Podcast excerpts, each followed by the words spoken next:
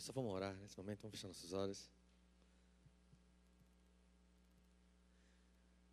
Pai bendito, todo poderoso Deus, nós te louvamos, Senhor, por causa da tua graça que nos alcançou quando nós éramos ainda pecadores e mediante a fé, a iluminação do teu espírito nos nossos corações, nós podemos dizer que somos agora filhos teus, porque clareou-se a nossa alma acerca da justiça, juízo de Deus e o inferno para o qual estaremos condenados sem o Senhor. Clareou-se o nosso entendimento para o sacrifício de Cristo. Morreu pelos nossos pecados, pagou o preço pelos nossos pecados. E então, Senhor, nós passamos a viver como teu povo, povo de propriedade exclusiva do Senhor com o firme propósito de proclamar as virtudes daquele que nos chamou das trevas para a sua maravilhosa luz. Que nessa maravilhosa luz, Senhor, nós possamos compreender a responsabilidade que nos cabe de refletir a tua palavra, o teu evangelho, de viver a vida que aprendemos em Cristo, Ele como modelo, como régua a ser seguida. Que nós possamos, então, dessa forma, estabelecer um vivo contraste de uma vida para uma, um estado de morte no qual esse mundo está perdido, Senhor, imerso, Pai. Que possamos refletir a Tua luz, a luz que nos alcançou, que nos iluminou, possa também ser refletida através dos nossos pensamentos, planos, prioridades. Que isso nos abençoe na ministração, na conversa sobre a tua palavra, que seja um tempo de qualidade na presença do Senhor, que a tua palavra possa ser anunciada e compartilhada aqui, para estes jovens que aqui se reúnem, Deus, para a glória do teu nome. Em nome de Jesus. Amém. Amém. Gente, dando continuidade às nossas conversas de ontem, sobre, principalmente, sobre os aspectos que nós temos, né, então, desdobrado aqui é, da carta a Timóteo, em especial das advertências, exortações e ensinamentos é, de Paulo aqui ao seu filho na fé, Timóteo, e como isso tem falado aos nossos corações, e como, como isso nos dirige para uma nova vida, uma nova maneira de vivermos a nossa vida uma vez que fomos para, uma vez que fomos para isso alcançados. Né? Então nós vamos novamente abrir nossas Bíblias lá em 2 Timóteo.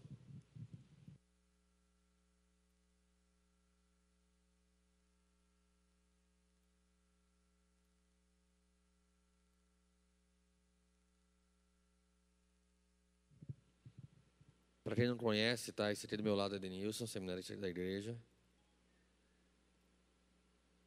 É, ele ainda usa umas calças coladas assim, mas é porque está no começo do seminário. Mais para frente ele vai aprender que não é isso, não é roupa de homem. Mas por enquanto ainda está assim. PH era assim também, né? PH, PH daqui? É, PH gostava de uma calça. Usava, usava as roupas da esposa, mas agora já, já começou a comprar roupa. A palavra vai moldando a gente, né? A gente vai entendendo a questão de masculinidade, isso vai mudando até o nosso modo, modo de vestir. Não é Denilson? Isso vai acontecer mais cedo ou mais tarde. Né? A gente vive na esperança da, ardente expectativa né? da perfeição que o Senhor imprime em nós. Eu estava me aproveitando, ele estava sem microfone para se defender, né? Eu só falando aqui. é, 2 Timóteo, capítulo 4. Eu quero ler o verso 5 com vocês. 2 Timóteo, capítulo 4 verso 5. Brincadeira, viu, Denilson? Assim, tá? Eu acho afeminado, mas não, é, não por isso que você não possa. É, 2 Timóteo, gente... capítulo 4, verso 5, diz assim a palavra de Deus. A gente pega umas de pH quando não couber mais nele para você usar também. Como é? A gente pega umas de pH quando não couber não mais nele para você amigo, usar. Ele não tem cabe, calça, ele não tem, ele já usa de porque ele não tem. É, 2 Timóteo, capítulo 4, verso 5, se Denilson deixar agora, eu vou poder ler. Diz assim: Tu, porém, sê sóbrio em todas as coisas, suporta as aflições, faz o trabalho de um evangelista, cumpre cabalmente o teu ministério. Bem, essa vai ser. Esse, eu queria poder conversar com vocês inicialmente a partir desse texto, né, e depois desdobrando os demais, tu, porém, se nós possamos ainda é, explorar tanto na segunda carta de Paulo a Timóteo quanto na primeira. Eu não vou me deter tanto na, na, elucidação da carta, a gente fez isso ontem, até depois o Daniel puxou minha orelha, a gente se empolgou demais aqui, estendemos muito o horário, mas eu estou tentando controlar aqui, viu, Daniel? Estou olhando aqui a horinha o tempo todo para não passar muito hoje. Não estou dizendo que não vou passar, mas não passar muito hoje. Né? Então, eu não vou me deter tanto na, na elucidação, mas Paulo escreve então essa carta quando ele está prestes a morrer. Né? E ele vai deixando isso bem claro aqui. Mais na frente ele vai dizer isso. No verso 6, no verso seguinte, ele vai dizer: Quanto a mim, já estou, é, é, já estou sendo, estou sendo já oferecido por libação, e o tempo da minha partida é chegado. Ele tinha consciência de que desta segunda prisão agora ele não mais passaria, mas estava caminhando para a morte. É, a preocupação de Paulo com Timóteo aqui, é, e refletindo sobre, sobre isso ao longo dessa semana, ela, ela pode ser vista em outros momentos nas escrituras, né? É, normalmente, quando a gente tem um, uma, uma afeição né, nesse relacionamento, ou quando uma referência nossa, é, alguém que para a gente era modelo, era padrão, era aquilo que a gente gostaria de ser, e então a gente perde essa pessoa ou, ou essa ideia, isso fragiliza, compromete é, muitas vezes a nossa responsabilidade. Né? Passando bem voo de helicóptero aqui, bem por cima, por alguns exemplos na, na Bíblia. A gente vai ver lá em Isaías, por exemplo. Isaías confiava no rei eh, Uzias, né? Uzias morreu agora, no capítulo 6, é, ele vai volta de um funeral triste, do ano da morte do rei Uzias.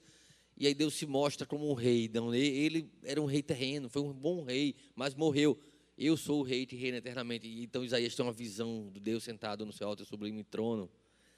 Davi, no fim da sua vida, ele chama, ele chama Salomão, que seria ali então seu sucessor, e ele, exortando a Salomão, ele vai dizer: Salomão, ser homem, observa os preceitos do Senhor, vive é, é, baseado, fundamentado nos preceitos do Senhor, e aí as coisas outras vão se desdobrando de maneira proveitosa por causa disso.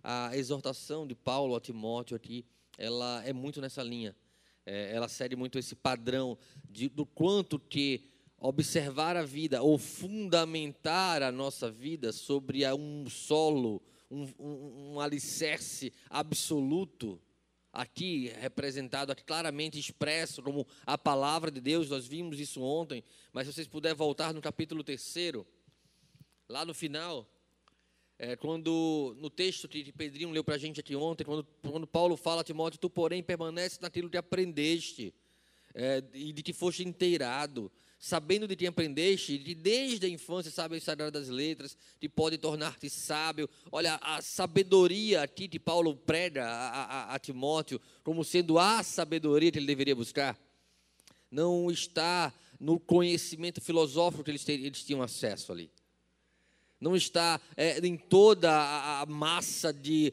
produção literária que talvez naquele contexto ele pudesse experimentar e buscar. Ele vai dizer que o fundamento da sabedoria dele, o que pode torná-lo sábio, e essa sabedoria é uma sabedoria mais sublime, porque é uma sabedoria para a salvação.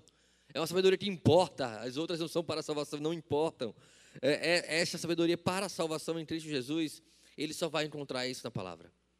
E aí no verso 16 do capítulo 3, ele, ele fundamenta isso. Toda a escritura é inspirada por Deus, útil para o ensino, para a repreensão, para a correção, para a educação na justiça, na retidão, para que o procedimento seja correto. É preciso ser, ser que seja observado segundo a palavra do Senhor.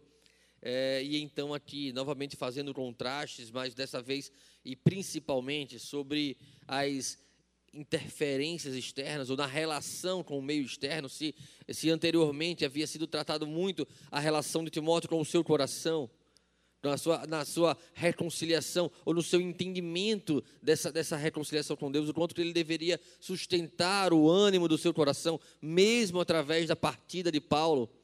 Mesmo que aquela pessoa que era referência para ele, talvez fosse é, é, é o modelo qual ele se espelhava, mesmo Paulo tendo partido, Timóteo precisava recobrar esse ânimo para continuar sua vida. Mesmo sendo ainda um jovem pastor, é, ele precisava encontrar essa força no Senhor. Então, Paulo vai todo o tempo desdobrando aqui os fundamentos de uma alegria genuína. Paulo, novamente repito, não está dizendo a Timóteo, Timóteo, fica tranquilo que agora é só vitória, porque Deus te chamou para a cabeça, não foi para a cauda. Não, Paulo está dizendo nada disso para Timóteo.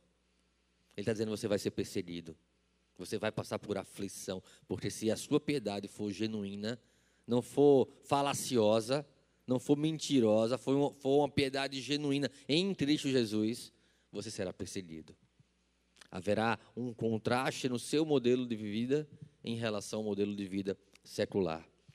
E então Paulo traz essa, essa, esses fundamentos que vão se desdobrando aqui. E agora tem alguns imperativos importantes que eu queria que nós pudéssemos observar. No capítulo 5, ou capítulo 4, verso 5. Ser sóbrio, primeiro. Suporta as aflições, segundo. Evangeliza e cumpre o teu ministério. Quatro exortações importantes para a nossa vida. Agora, essas exortações, elas fazem contraste a um outro modo de viver. No verso 3 e 4, Paulo relata o que deve acontecer com a igreja, o que deve acontecer com as pessoas. Paulo vai dizer que haverá tempo em que não suportarão a sã doutrina.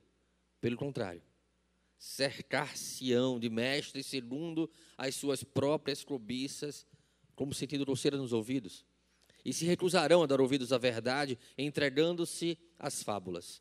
Essa, essa conduta dessas pessoas que então haveriam de viver dessa maneira não é algo necessariamente novo. É, nós vamos ver isso o tempo inteiro na história é, narrada pelas Escrituras e também na história, talvez, das nossas próprias vidas ou da vida das pessoas à nossa volta. As pessoas preferindo trocar a verdade de Deus pela mentira. Opa, lá no Éden, lembram disso? Capítulo 3? Não, não foi assim que Deus disse, certamente não morrerão. A proposta da serpente para a mulher, para o pecado ali, era justamente transformar a verdade de Deus em mentira. Então, olha, mas vocês vão ficar inteligentes, vão abrir, abrir-se-ão seus olhos, vocês serão conhecedores do bem e do mal. É, mas não é bom. Por isso Deus não deu. O problema é que muitas vezes essa proposta falaciosa de trocar a verdade de Deus pela mentira é uma proposta recorrente do pecado em nossas vidas, porque o pecado ele vai trazer promessas. Ele vai dizer, olha, haverá satisfação naquilo que você deseja. Você será satisfeito no pecado mas ele não diz que isso é talvez circunstancial. Ele não diz as consequências claramente que isso vai trazer para a sua vida, mas ele traz uma promessa. Todo pecado ele vem acompanhado com uma promessa que faz com que a gente questione a verdade de Deus absoluta, que deveria ser o fundamento aqui, como Paulo ensina a Timóteo, e passemos a relativizar esse fundamento e, consequentemente, estabelecer as paredes da nossa construção num, num, num fundamento não tão concreto quanto deveria ser a nossa consciência e responsabilidade para com a palavra de Deus. Então haverá tempo em que não suportarão essa doutrina, pelo contrário, cercar-se-ão de mestres segundo o seu coração. Você vai perceber, talvez você não tenha passado por essa experiência, mas talvez conheça alguém que passou por essa experiência, de uma situação em que desejou o pecado mais do que a palavra do Senhor, conhecia a palavra do Senhor, mas desejou o pecado mais do que a palavra do Senhor. É, Paulo vai falar de um, exemplo aqui, inclusive, Demas. Se eu não errei, não errei o nome exatamente, eu acho que é Demas mesmo, não é, não é isso? Vocês leram Timóteo, todo mundo? Não é? Isso, Demas, isso. Tendo amado o presente século. Em outro momento, Paulo vai dizer, pô, Demas era, era parceiro aqui, né? trabalhava comigo aqui no, no, no reino, mas ele amou o presente século, ele se desviou da verdade. Ele abraçou uma mentira em lugar da verdade e ele então foi buscar algo segundo o desejo do seu próprio coração. Quando a gente, quando eu falei sobre nossas experiências, muitas vezes nós vamos ser confrontados ou, ou, ou ser apresentados a situações ou pessoas que, tendo escolhido a mentira em vez da verdade, em lugar da verdade, é, e, e vivendo as consequências daquele pecado, as consequências muitas vezes duras daquele pecado, vai encontrar um afago do mundo. Vem cá, a gente te recebe, a gente te acolhe. E aí o mundo abraça o pecador. Vem cá com a gente. E aí você se sente tão abraçado, tão acolhido, tão afagado pelo mundo, que ser confrontado pela palavra de Deus incomoda. Então é melhor eu dizer que a palavra de Deus é legalismo, é fundamentalismo, é, sei lá, fascismo, ou qualquer outra coisa que a gente é, é, determine para um Deus tão ditador, tão autoritário como é o Deus da Bíblia. Trocamos a verdade de Deus pela mentira. Só que a consequência disso é dura. A consequência de trocar a verdade de Deus pela mentira, ela é dura na nossa vida. Em, escrevendo aos Romanos, Paulo vai dizer que quando o homem faz isso e comete toda sorte de impurezas, Deus entrega as consequências de seus próprios pecados. E não ter a graça de Deus para nos impedir de pecar na potencialidade da nossa capacidade enquanto totalmente depravados, isso vai nos conduzir a uma ruína tremenda. Bem, então Paulo vai fazer um contraste, como fez ontem, né, na leitura, no texto que nós lemos ontem. Aqui ele vai fazer um contraste entre uma vida de mentira, uma vida falaciosa, uma vida que cria Deus segundo os desejos do coração, então, moldo Deus segundo aquilo, a minha referência a Deus, ou o que eu gostaria que Deus fosse para mim. E ele faz um contraste aqui com alguém que deveria ser sóbrio em todas as coisas, ter domínio de si, suportar as aflições que deveria de passar por causa do amor do Evangelho e, ao mesmo tempo, pregar o Evangelho na sua vida, cumprindo então o propósito para o qual foi chamado. Sabe, a consciência de termos sido chamados para um propósito maior do que esta vida, ela precisa estar viva no nosso coração. Porque senão a gente vai encontrar propósito em outras coisas que não, não estão no Senhor, que não nos conduzem para perto do Senhor. Nós precisamos ter uma dimensão clara do que é que Pedro quer dizer quando nós fomos chamados para sermos uma nação santa, um povo de propriedade exclusiva do Senhor isso já quer dizer que nós não somos um povo em que Deus domina ali o nosso domingo e então nós entregamos outros dias de semana para outros deuses do nosso coração. Não, nós somos um povo de propriedade exclusiva do Senhor com a finalidade, com o propósito, com a responsabilidade de proclamarmos aquilo que somos nele. É isso que Pedro está nos ensinando ali. Então, se nós não temos nenhuma dimensão sobre, ai, ai meu Deus, eu penso muito sobre qual é o meu ministério e eu não sei exatamente qual é o ministério que eu, vou, que eu vou exercer na igreja, saiba de uma coisa: Deus chamou você para ser testemunha, para viver um testemunho daquilo que você crê. Isso já é um ministério bastante importante na nossa vida. Refletirmos em nossas vidas, atitudes, pensamentos, aquilo que somos em Cristo Jesus. E essa é uma responsabilidade que o tu, porém, vive diferente do mundo. Eles podem buscar Deus segundo o seu coração. Eles podem é, buscar afago no, em, no pecado. Ou buscar preencher o vazio dos seus corações no pecado, porque eles não conhecem outra coisa. Tu, porém, vocês, porém, não, não podem. Vocês conhecem aquele que é todo suficiente e precisa ser todo suficiente, porque se o Senhor é o nosso pastor, aquele que conduz a nossa vida, que nos disciplina, que nos orienta, que nos protege. Nós não temos necessidade de nenhum outro pastor, Deus, Rei ou outra soberania em nossas vidas. Precisamos tão somente do Senhor. Se Ele for tudo para nós, nós não vamos ter falta de mais nada. Bem, tu, porém, é o desafio que nós estamos tentando é, compreender juntos aqui enquanto igreja que esse desafio então nos leve a um contraste genuíno no nosso modo de pensar e no nosso modo né, de viver. Denilson? Vamos lá. Foi rápido, hein? Foi um desafio aqui. Fernanda está com o tempinho ali, senão Daniel vai me matar depois também, como eu não quero morrer. Vamos lá. É, dando continuidade, é, como o Luizinho falou no começo, a gente vai se deter muito nessa parte de dizer por que a carta foi escrita, que já falaram muito sobre isso ontem. Mas especificamente a passagem que a gente vai ler agora, Paulo está escrevendo a Timóteo, preparando para combater os falsos mestres que ele vai encontrar na igreja de Éfeso. Ele vai encontrar gente que vai estar tá falando falsas doutrinas acerca do Evangelho, vai estar tá querendo induzir o povo de Deus com ensinamentos errôneos e distorcidos da palavra de Deus. Então, como o vizinho falou, Paulo não está enrolando Timóteo, dizendo: olha, vai ser tranquilo aqui, o ministério vai ser show de bola. Seguir a Cristo vai ser tranquilo. Paulo está falando a verdade, dizendo: olha, tu vai encarar isso aqui, Timóteo. E ele vai decorrer na carta em relação a isso. E também essas falsas doutrinas, elas vão afastar as pessoas do Evangelho. Elas vão afastar aqueles que estão tentando permanecer na palavra de Deus. Se não tivermos o devido cuidado, se aquele povo ali que Timóteo estava pastoreando não tivesse o devido cuidado de saber o que é que diz a palavra do Senhor, qual é a verdadeira doutrina.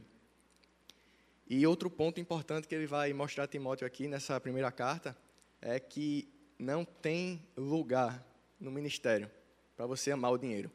E não só no ministério, mas na vida do cristão. Porque não tem como a gente servir a dois senhores. Porque ou a gente agrada um e aborrece o outro. Então, Paulo vai preparar Timóteo aqui e vai dizer: olha, não tem lugar não para você amar o dinheiro. Então vamos abrir lá em 1 Timóteo 6, versículo 11. 1 Timóteo, capítulo 6, versículo 11. Tu, porém, ó homem de Deus, foge destas coisas. Antes, segue a justiça, a piedade, a fé, o amor, a constância e a mansidão. A gente leu esse versículo agora, mas vai voltar para ele daqui a pouquinho, porque antes a gente vai ter que entender, precisa entender fugir de quê? O que é que Timóteo precisa fugir aqui? O que é que nós como igreja, o que é que nós como cristãos precisamos fugir? Eu queria ler é, a partir do versículo 3 até o 5, nesse, nessa primeira parte, para a gente entender um pouco aqui. Porque Paulo está dizendo para Timóteo, oh, tu, porém, ser diferente, mas diferente de quê? E a gente vai ver um pouquinho agora. Diz assim, a partir do versículo 3. Se alguém ensina outra doutrina e não concorda com as sãs palavras de nosso Senhor Jesus Cristo, e com o ensino segundo a piedade, é infatuado, nada entende mas tem mania por questões e contendas de palavras, de que nascem inveja, provocação, difamações, suspeitas malignas, altercações sem fim, por homens cuja mente é pervertida e privados da verdade, supondo que a piedade é fonte de lucro.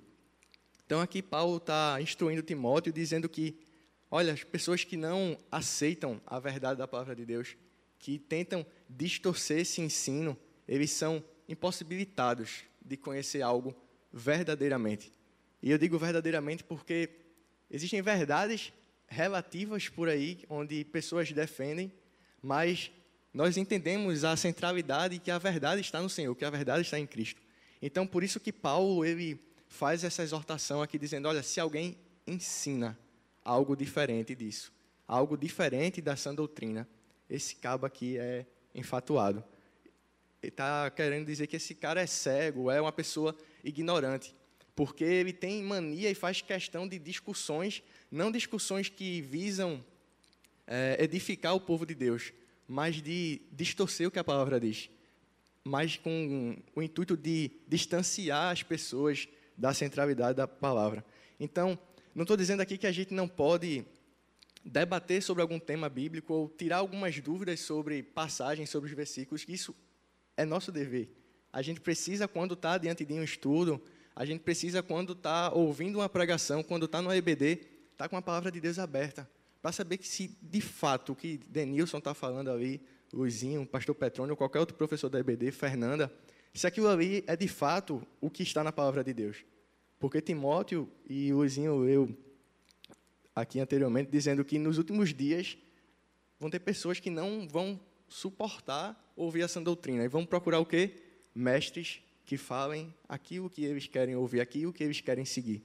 Então, por isso a importância aqui de Paulo enfatizar isso a Timóteo e dizer, olhem, se fala diferente daquilo que está na doutrina, naquilo que eu ensinei a você, não dê ouvidos.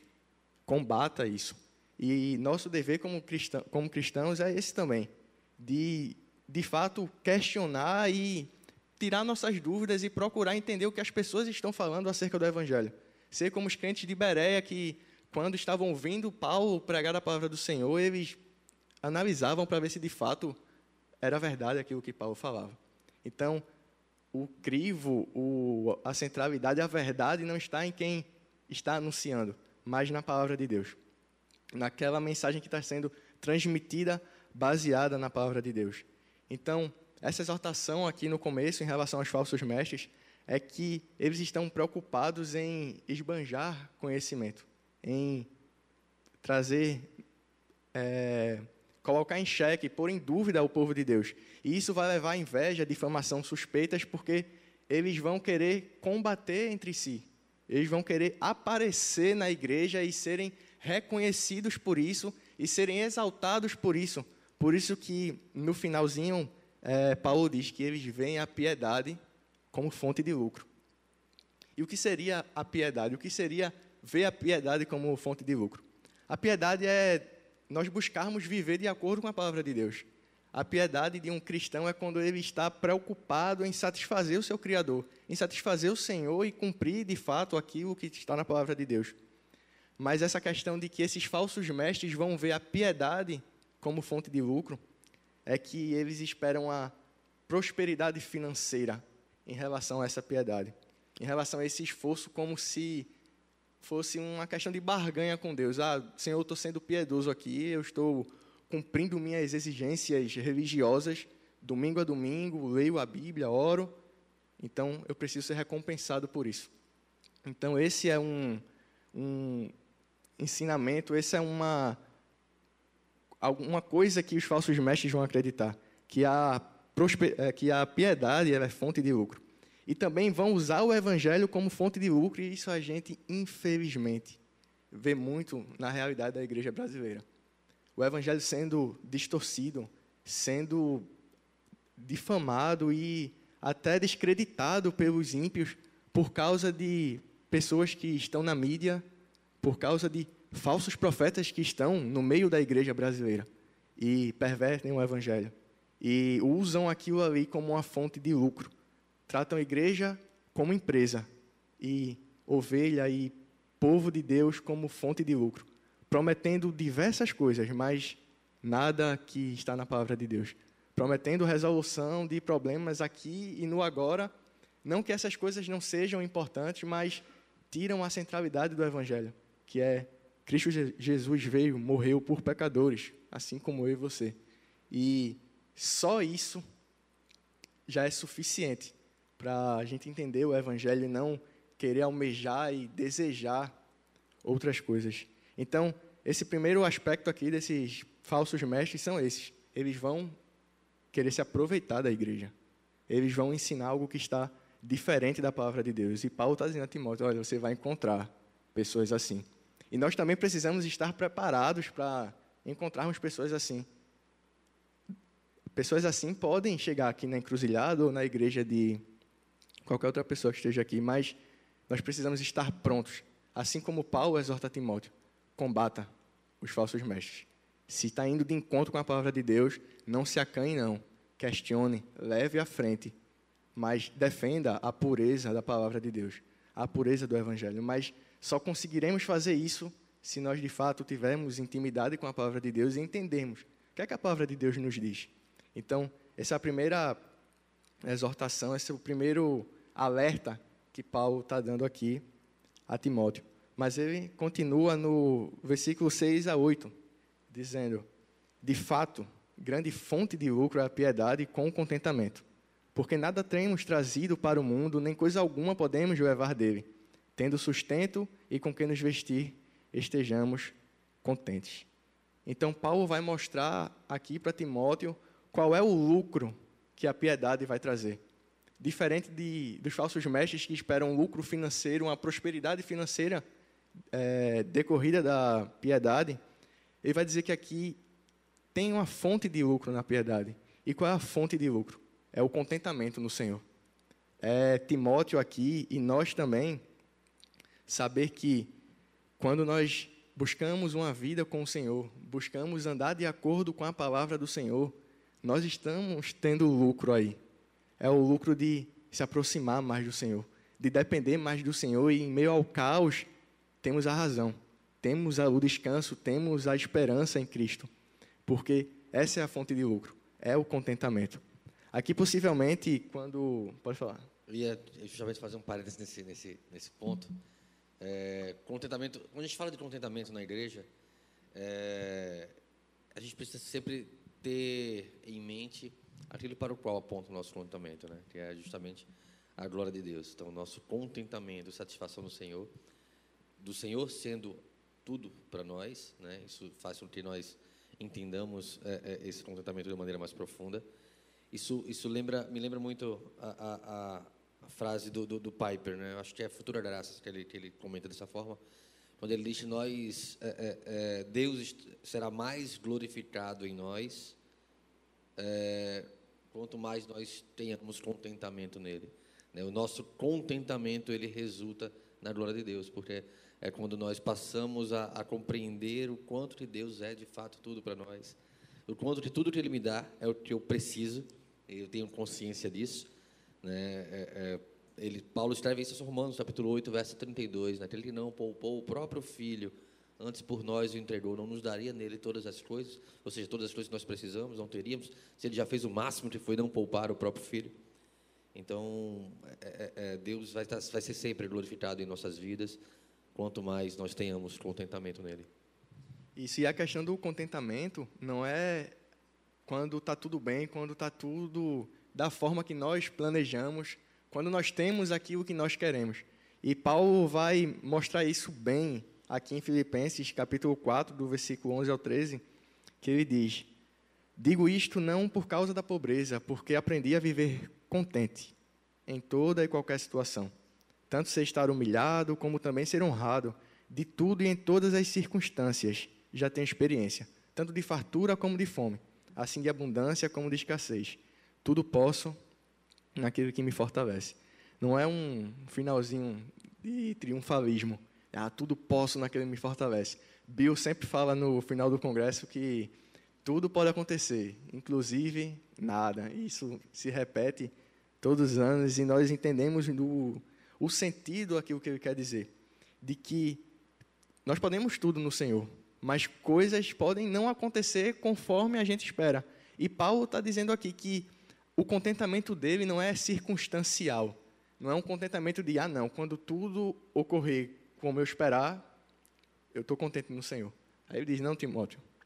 Ele fala aos filipenses dizendo, olha, eu já sei. Sei passar por pobreza, sei ser humilhado, também sei ser, sei ser exaltado. Então, tudo ele pode naquele que fortalece ele. Tudo ele pode no Senhor, porque em toda e qualquer circunstância, Paulo está dizendo aqui: o Senhor está comigo. Então, se o Senhor está comigo, eu já tenho motivo suficiente para estar contente, para estar conformado, para entender que aquilo que está acontecendo é a vontade do Senhor. E, por fim, os versículos 9 a 10, antes de a gente chegar no tu, porém, do versículo 11, Paulo vai dizer a Timóteo: Ora, os que querem ficar ricos caem em tentação e cilada e em muitas concupiscências insensatas e perniciosas, as quais afogam os homens na ruína e perdição. Porque o amor ao do dinheiro é a raiz de todos os males, e alguns nessa cobiça se desviaram da fé, e a si mesmo se atormentam com muitas dores. Um comentarista falando acerca desse texto, ele diz: A pessoa realmente piedosa não se interessa por enriquecer ele possui recursos interiores que lhe proporcionam riquezas muito maiores que as que a terra pode oferecer. Então, Paulo está dizendo aqui a Timóteo: olha, não ame o dinheiro. Pessoas amando o dinheiro, elas caíram na ruína, porque o dinheiro se tornou um Deus. O querer o, o ter e o almejar outras coisas se tornou um Deus na vida dele.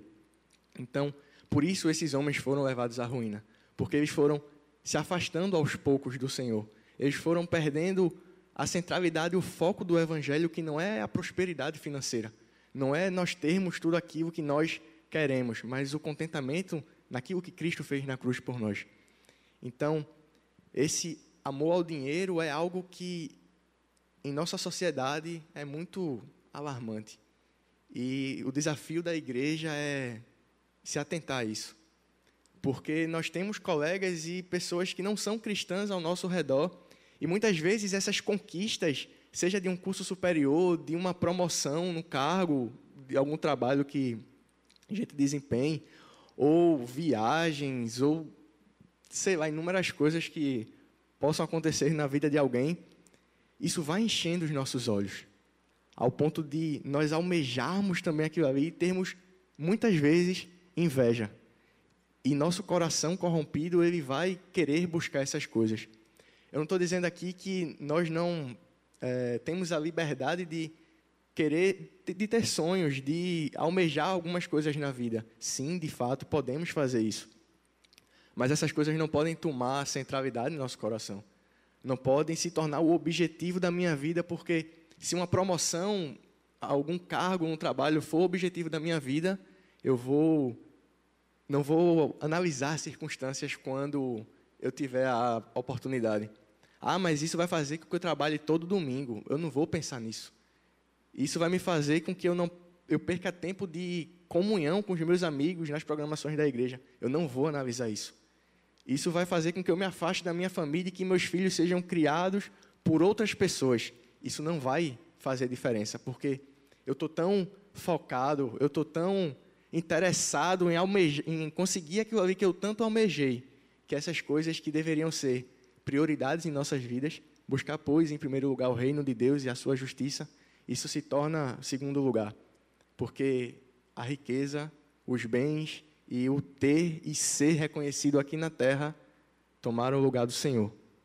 E como a gente trabalhou no congresso, tema Guerra dos Espetáculos, são os espetáculos que rolam na sociedade. E nós, porém, temos que olhar para o espetáculo da cruz, como bem foi pregado no congresso, de saber que em Cristo é suficiente, é isso que é suficiente em nossas vidas e é isso que Paulo está falando a Timóteo aqui. Olha, não amo o dinheiro não. Não ame o dinheiro porque pessoas caíram na ruína de se distanciar do Senhor, buscando essas coisas. Em Provérbios 20 e 27, que foi o versículo do Congresso, diz que os olhos do homem nunca se satisfazem. E isso é uma palavra que nós precisamos estar atento dia após dia. Porque nossos olhos, de uma natureza caída, pecaminosa, ele não vai se contentar com aquilo que tem e vai ser uma batalha interior. O contentamento com o Senhor e os olhos que não se satisfazem. E nós precisamos estar atentos a isso. Nós não temos é, como fazer o diagnóstico do coração de cada um, mas cada um conhece o seu coração. Cada um sabe, caramba, como, quando é que isso aqui está me afastando do Senhor? Quando é que os estudos, quando é que o trabalho, quando é que, enfim, qualquer outra coisa está tomando o lugar do Senhor em nossas vidas. E nós podemos sondar, conhecer nosso coração. Nós conhecemos a nós mesmos, não tanto quanto o Senhor, mas sabemos quando algo está tomando o lugar do Senhor e nós não, não podemos nos acomodar a isso. Paulo também está falando que o dinheiro é a raiz do, dos, dos, todos os males, não que é a única raiz, mas é que é uma das raízes dos males. E a gente pode ver na sociedade que filhos são criados sem, às vezes, nem ter um momento com o pai. Que a mãe, quando vai levar no colégio, o menino não chora, mas quando é a babá, ele está lá chorando, desesperado, porque é a babá que toma conta. E tem um conceito na sociedade de que temos que viver aqui e o agora, temos que aproveitar. Eu até entendo um ímpio pensar assim, mas não um cristão. Porque a vida do ímpio, quando terminar, quando ele morrer, acabou-se. Mas nós, quando o Senhor nos levar, teremos a vida eterna. Algo que nem se compara com o tempo que nós passamos aqui. Então, nós não precisamos ter tanto esse almejo. Timóteo não precisava almejar tanto as coisas materiais, porque ele era um servo do Senhor, um homem de Deus. E Paulo exorta aqui, mostrando: não vá por esse caminho. Muitas pessoas caíram nessa ruína.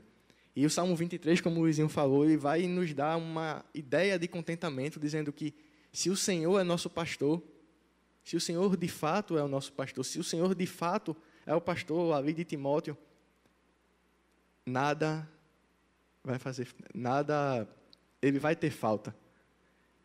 Não é a ideia de que nada faltará, de que nós vamos ter tudo o que nós queremos. Não, coisas vão faltar aos nossos olhos mas não aos olhos do Senhor, porque tudo aquilo que nós temos hoje é aquilo que nós precisamos. O Senhor garante isso, que nós teremos no dia certo aquilo que nós precisamos. Mas agora a gente chega no tu porém, depois de ver tudo isso, quando Paulo está mostrando a Timóteo aquilo que ele vai encarar no ministério e ver na vida de outras pessoas, ele diz: Tu, porém, homem de Deus, foge destas coisas. Antes segue a justiça, a piedade, a fé, o amor, a constância, a mansidão. Paulo instrui Timóteo a andar, andar contra a maré, a não ser como os falsos mestres, querendo viver uma vida piedosa para ser reconhecido ou ter prosperidade financeira, a não amar o dinheiro.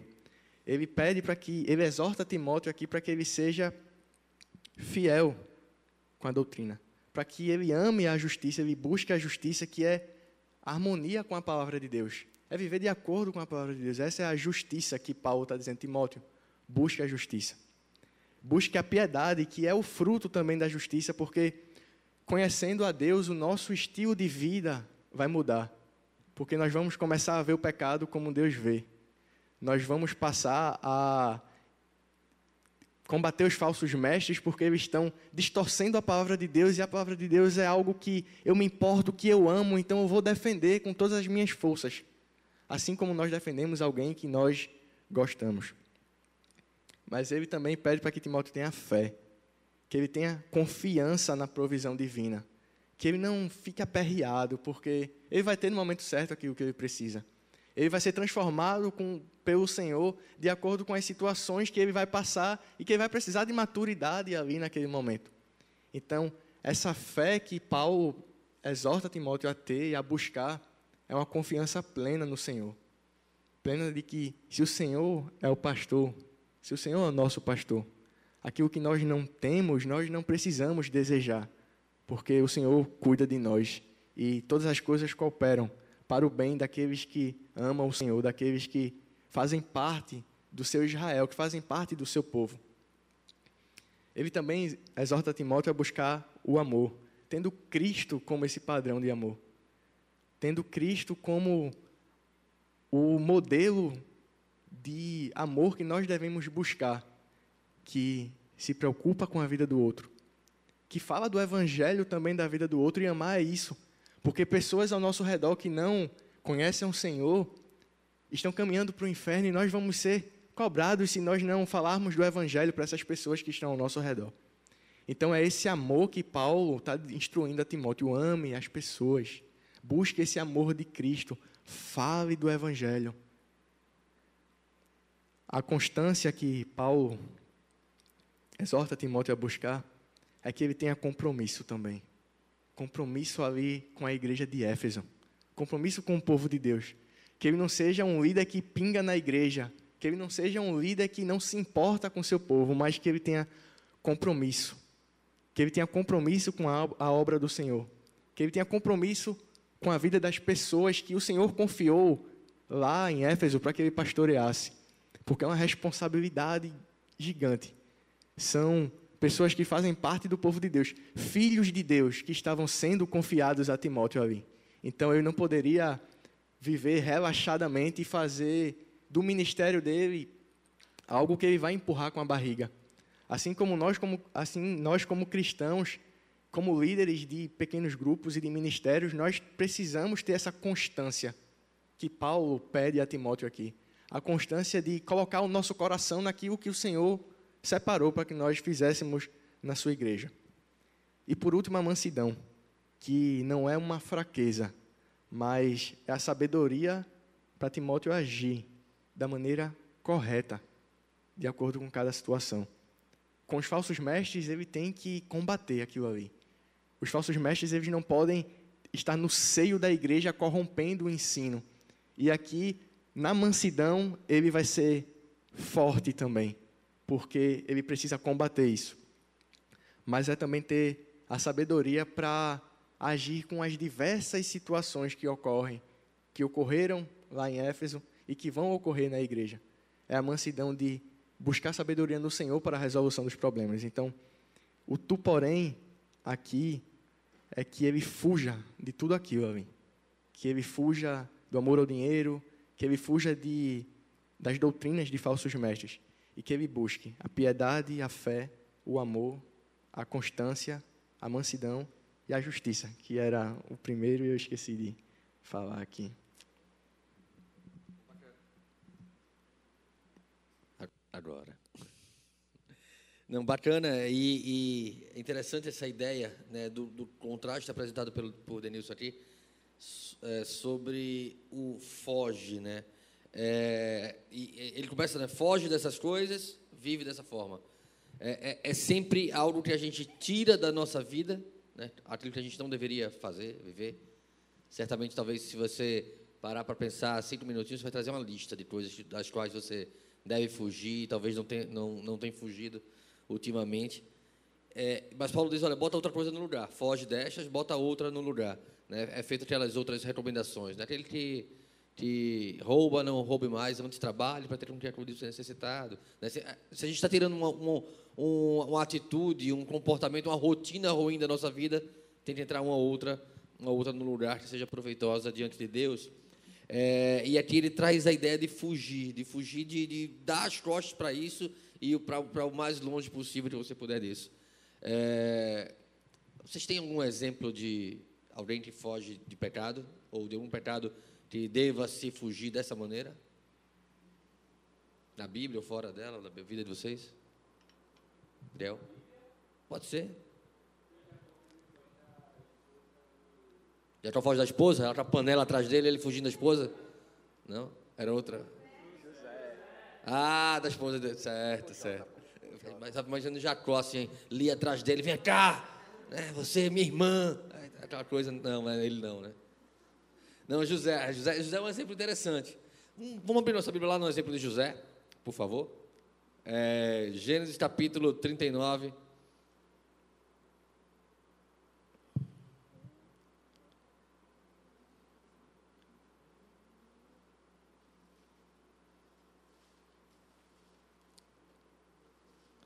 Gênesis capítulo 39. E faz sentido José e o Jacó, né? já que José é filho de Jacó, é, é, essa proximidade aí levou aí o colega a lembrar do pai, esquecer do, do pobre do filho.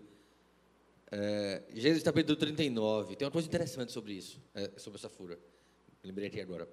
É, e, e esse, esse, essa é uma ideia, é uma ilustração clara para a gente sobre, às vezes, o comportamento que a gente tem em relação ao pecado, né? É, tem gente que se prova ou se testa, né? E aí, ó, tem aqui a linha do pecado. Passou daqui é pecado, aqui para baixo não é não. Aí você vai andar pertinho da linha de, ah, eu posso, eu me aguento, eu consigo, só vou até aqui. Né? Dá um surreirãozinho. Eu fico imaginando lá no, lá no Éden, né? Sabendo que havia uma árvore da qual eu não poderia comer. É, e aí a serpente aparece ali para oferecer a Adão e Eva o que danado Adão e Eva estavam fazendo logo perto daquela árvore, se ele não podia comer ali? Não era mais fácil levar a vida vivendo longe danada dessa árvore?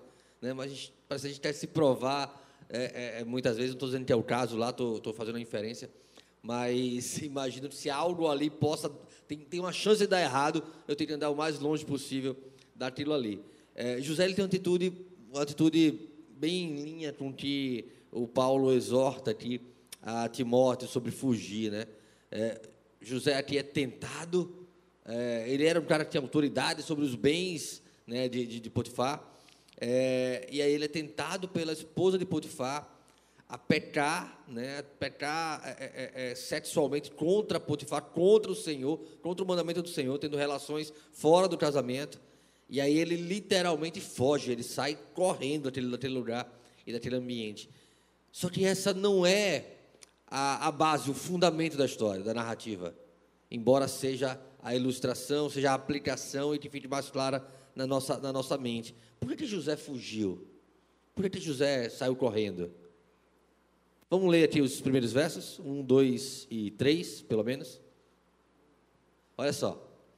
José foi levado ao Egito e Potifar, oficial de Faraó, comandante da guarda é, é egípcio, comprou dos ismaelitas é, que o tinham levado para lá. O Senhor era com José, que veio a ser homem próspero e, estava na casa de seu senhor egípcio.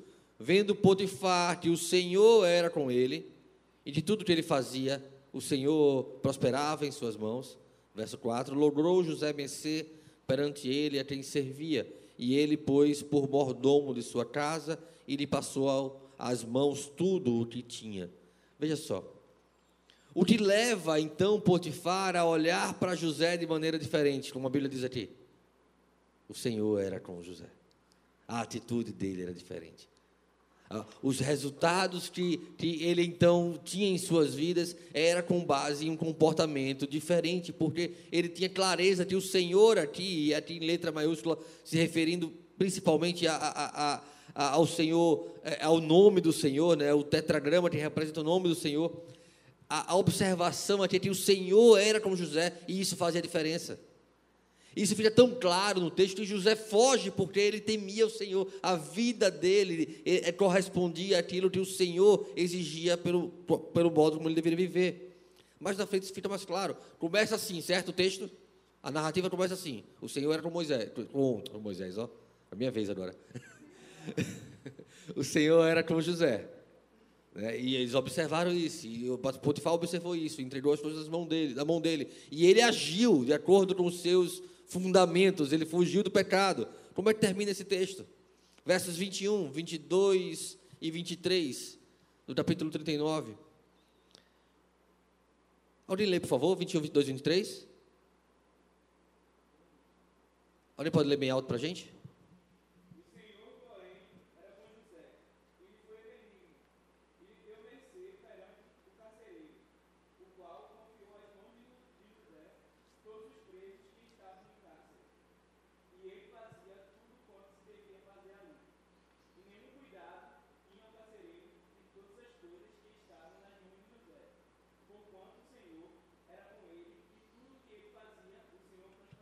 Vê que bacana, parece duas coisas, né?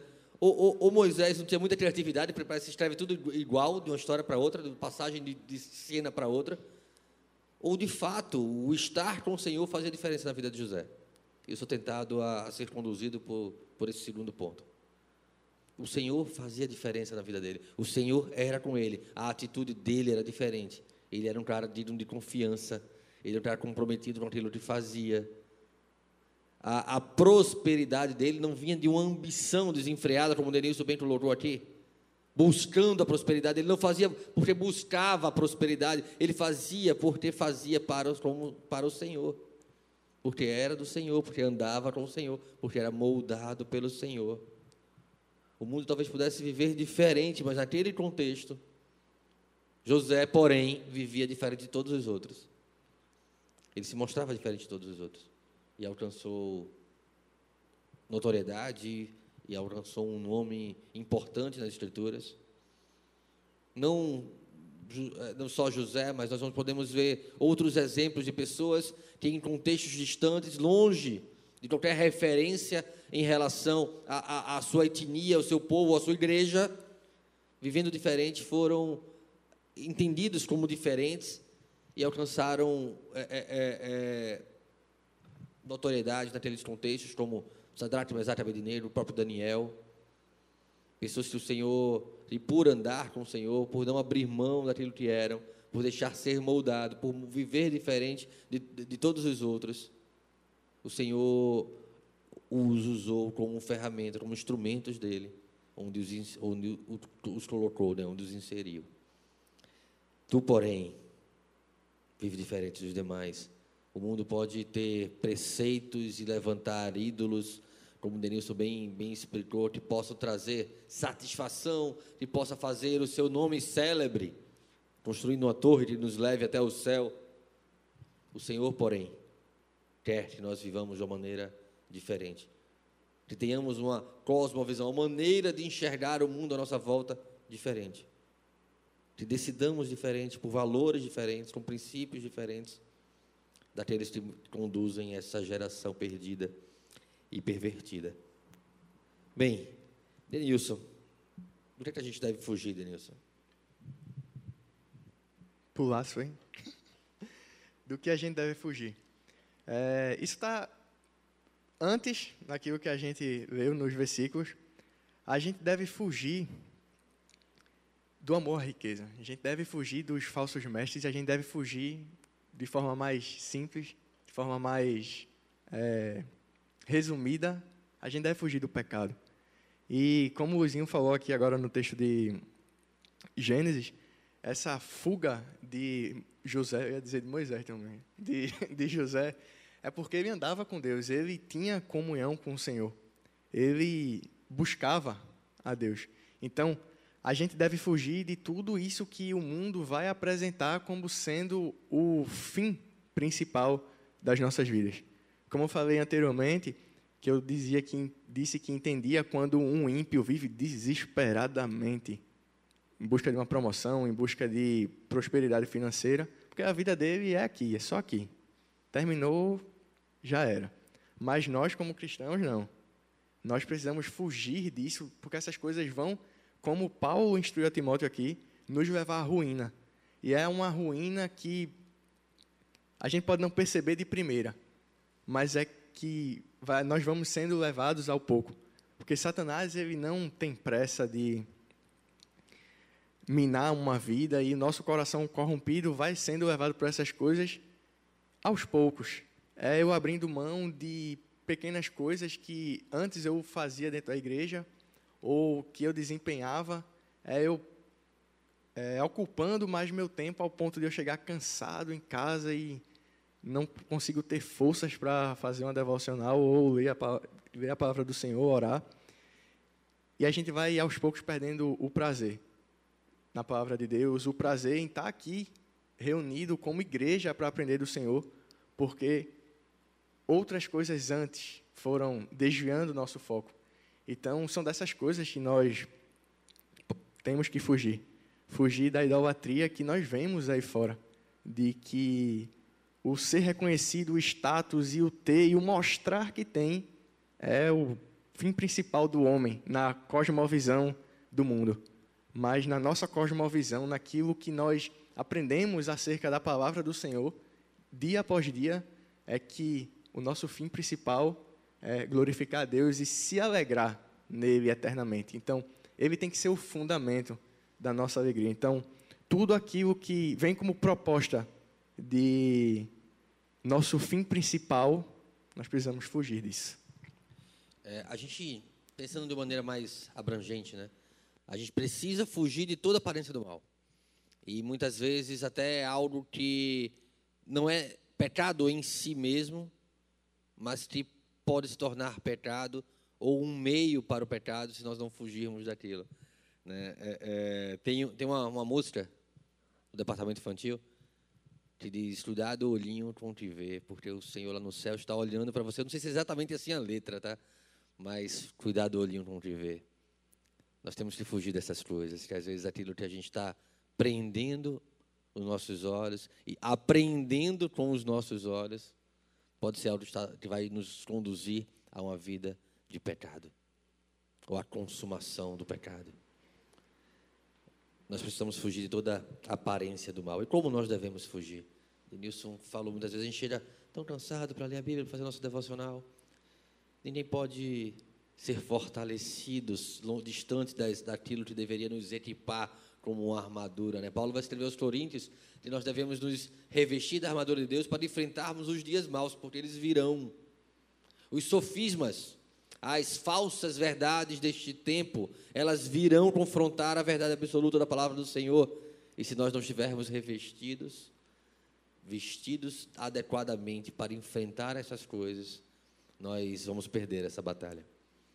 E perder essa batalha dói. Às vezes traz, trazem consequências, essas perdas trazem consequências de nós não conseguimos tratar de maneira tão simples ou cicatrizes profundas que nós vamos precisar carregar para a nossa vida inteira, porque não nos revestir, não nos revestimos adequadamente.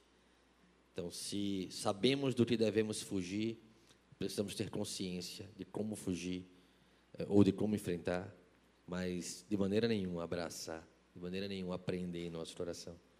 Eles podem, nós, porém, não. Que Deus tenha misericórdia de nós. Denilson quiser ainda comentar as últimas palavras antes da gente orar. Mas nosso desejo é que nós tenhamos proveito daquilo que foi falado aqui ontem, hoje, acerca da necessidade de contraste que nós precisamos apresentar em nossas vidas em relação ao estilo de vida moral. lembrem, é, não necessariamente é cultural, mas nós precisamos ser um contraste moral em relação a esta geração. Tem uma última passagem que gente, eu queria abrir com vocês rapidinho, prometo não demorar, mas que seria de uma pergunta que está aqui, que como é que a gente pode ser manso e andar diferente de como o mundo anda? Porque nós vemos que o mundo está um caos, e isso não é de hoje por causa de uma pandemia, mas isso é reflexo de um mundo sem Deus, isso é reflexo de movimentos na história que tiraram Deus do centro e que agora não dão valor a um Criador, não dão valor a uma verdade absoluta. Isso foi de um post que eu vi no Instagram ontem, mas que está falando acerca do Salmo 2. Vamos abrir lá no Salmo número 2. Você vê a qualidade do seminarista para ler a Bíblia através de um post do Instagram. É, rapaz. Né? Ela não para para ler a Bíblia, mas ele viu um post e falava da Bíblia, então ele leu. Né? Tem que seguir coisas boas, rapaz. Meu Deus do céu. Aí, o, o Salmo diz o seguinte. Reverendo está aí, viu? Cuidado, viu? seu professor. Viu? É o, as referências de hoje. Pô. Instagram também informa TCC. mas vamos lá. O Salmo 2 diz o seguinte. Porque se enfurecem os gentios e os povos imaginam coisas vãs? Os reis da terra se levantam e os príncipes conspiram contra o Senhor e contra o seu ungido, dizendo: Rompamos os seus laços e sacudamos de nós as suas algemas. Ri-se aquele que habita nos céus. O Senhor zomba deles. Na sua ira, a seu tempo, lhes há de falar, e no seu furor os confundirá. Eu, porém, constituí o meu rei sobre o meu santo monte Sião. Proclamarei o decreto do Senhor ele me disse: Tu és meu filho, eu hoje te gerei. Pede-me e te darei as nações por herança e as extremidades da terra por tua possessão. Com vara de ferro as, regerás e as despedaçarás como um vaso de oleiro. Agora, pois, ó reis, sede prudentes, deixai-vos advertir, juízes da terra. Servi ao Senhor com temor e alegrai-vos nele com tremor. Beijai o filho para que não se irrite e não pereçais no caminho, porque dentro em pouco se lhe inflamará a ira. Bem-aventurados os que nele se refugiam. Então, comentando acerca desse desse salmo, peraí que a internet agora caiu. Vamos lá. Felipe Fontes, que é um pastor conhecido no meio presbiteriano, que tem um conteúdo muito bom, minha internet agora achou. Chegou. Comentando acerca desse salmo, ele diz: A visão bagunçada na terra, os versículos de 1 a 3, não levou Davi a se tornar um ativista social desesperado, mas um pregador do evangelho, quando ele está falando com os reis. A razão é simples. Junto da bagunça da terra, ele viu a, tranquilidade nos céus, o Senhor rindo daquilo que estava acontecendo ali, daquela fúria dos reis na terra, daquela fúria dos gentios, dos ímpios na terra. Para onde você olha, muda tudo. Ele conclui, pensamento. Isso nos dá tranquilidade em um mundo em meio ao caos. Nós, porém, não estamos perdidos. Nós, porém, podemos confiar, porque todas as coisas estão cooperando para o bem da igreja e às vezes não parece aos nossos olhos, porque coisas ruins vão acontecendo também em nossas vidas mas é saber que o Senhor está no seu alto sublime trono, regendo tudo o que acontece, mesmo sem a gente entender cada detalhe em nossas vidas, cada dia de nossas vidas, está cooperando para o nosso bem, está cooperando para o nosso progresso em santificação, para que nós nos tornemos mais parecidos com Cristo. Às vezes o processo é difícil. Às vezes nós não entendemos e eu lembro, eu, isso me traz à memória quando os discípulos estão com Jesus no barco e aquela tempestade chega e eles já acordam o Senhor dizendo: Mestre, o Senhor não se importa com nossas vidas, não se importa que pereçamos. Aí o Senhor levanta, acalma a tempestade, mas foi o Senhor que os direcionou para aquela tempestade, porque antes disso acontecer, quando Cristo tinha passado o dia pregando o Evangelho, ele chega para os discípulos e diz: Ah, vamos para outra margem. Então, Cristo, como soberano Senhor, ele sabia aquilo que estava por acontecer. E ele direciona os discípulos até lá. mas a fé deles é fortalecida, porque Cristo chega quando acalma a tempestade e diz: Como é que vocês não têm fé? Como é que eu estou aqui no barco com vocês e vocês estão desesperados desse jeito? Ali ainda não era o momento que eles entendiam de fato quem Cristo era, ainda não era o momento de Pedro dizer: Tu és o Cristo, o Filho do Deus vivo. Mas eles aprenderam naquela situação, talvez não na hora, mas olhando depois para trás e o Senhor está conosco. Então isso é suficiente, porque Ele cuida de nós em meio às tempestades que estão aí no mundo. A igreja vai permanecer, porque essa promessa foi a do Senhor. Então, nós, porém, não podemos nos desesperar com o caos do mundo, porque nós somos servos, nós somos filhos daquele que rege o mundo, daquele que controla e governa todas as coisas. É, só aproveitando tua fala, tinha tudo, tudo no post do Instagram, foi?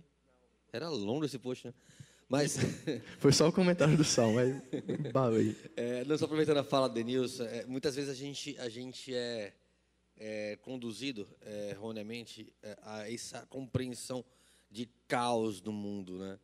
É, e talvez para o ímpio é, é, seja essa situação. Parece que não tem jeito, parece que não tem saída. É, e aí Deus finalizou bem a, a, a, fala quando ele diz que em meio a essa aparência de caos do mundo existe um Deus que governa todas as coisas e que nos convida a vivermos diferente, com uma perspectiva diferente, com uma visão não simplesmente voltada para este tempo, mas uma visão fundamentada numa expectativa de eternidade. E aí, é, o que, a gente faz então com esse conhecimento? Né? O que, a gente faz com, com isso? A gente né, é, é aprendeu, conversou, discutiu aqui esses dois dias. O que isso deveria mexer na nossa vida? É, sabendo que há duas, dois campos nos quais, aos, aos, aos quais nós podemos semear. E aí, citando o pregador da internet, quando ele fala de Gálatas, capítulo 6, versos 1 e 2, o texto diz assim, desculpa, versos 6 e 7, é, diz assim, mas aquele que está sendo instruído na palavra, faça participante de todas as coisas boas, é, é, aquele que o instruiu. É, não vos enganeis, de Deus não se zomba, Pois aquilo que o homem semear, isso também ceifará. E o verso 8 diz: Porque o que semeia para a própria carne, da carne colherá corrupção. Mas o que semeia para o espírito, colherá vida eterna. Só vai colher vida eterna quem estiver semeando para a vida eterna. E só vai semear para a vida eterna quem tiver consciência de vida eterna. Quem não tiver consciência de vida eterna vai continuar buscando os prazeres da carne vai continuar buscando os prazeres deste tempo, a satisfação desse tempo, o status desse tempo, os privilégios desse tempo. Mas nós, porém, que fomos alcançados para uma vida eterna com Deus, precisamos plantar naquilo que é o nosso maior tesouro, ou aquilo que nós temos como maior tesouro. Paulo vai apresentar a Timóteo a palavra de Deus como algo que deveria ser cuidado, preservado para ser compartilhado fielmente e não como uma, uma, mais uma filosofia vã do seu tempo, do seu contexto. Que nós, porém, possamos viver de acordo com aquilo que nós teremos nele. Não segundo mestres que escolhemos para falar é, conforme aquilo que a gente deseja, afrouxar a lei para nos abraçar no pecado. Mas nós busquemos, fundamentados nas Escrituras, viver uma vida que reflete aquilo que nós somos nele para a glória do Senhor. Vamos fechar nossos olhos. Denise, você pode orar para a gente? Oremos. Senhor Deus, nosso Pai, nós te louvamos por esses dois dias que tivemos a oportunidade de estarmos aqui reunidos para ouvir a Tua palavra, para conversar sobre coisas do Senhor, sobre a verdade da Tua palavra que nos confronta, que nos direciona a andarmos diferente do modo como o mundo anda. Que nosso amor não seja o dinheiro ou a prosperidade, Deus. Que nós não estejamos com nossos ouvidos direcionados a falsos mestres ou falsas doutrinas e coisas que nos agradam, mas que nós possamos buscar aquilo que agrada ao Senhor. Que nós não venhamos a negociar a verdade da tua palavra e quando for preciso, confrontemos o mundo. Confrontemos ideias que vão de encontro com a tua palavra e que a tua palavra seja a centralidade em nossas vidas. Seja aquilo que nós mais amamos, que o Senhor seja, de fato, o primeiro lugar em nossos corações, o centro da nossa vida. Aquilo que nós almejamos, aquilo que nós buscamos, Deus, seja o teu reino.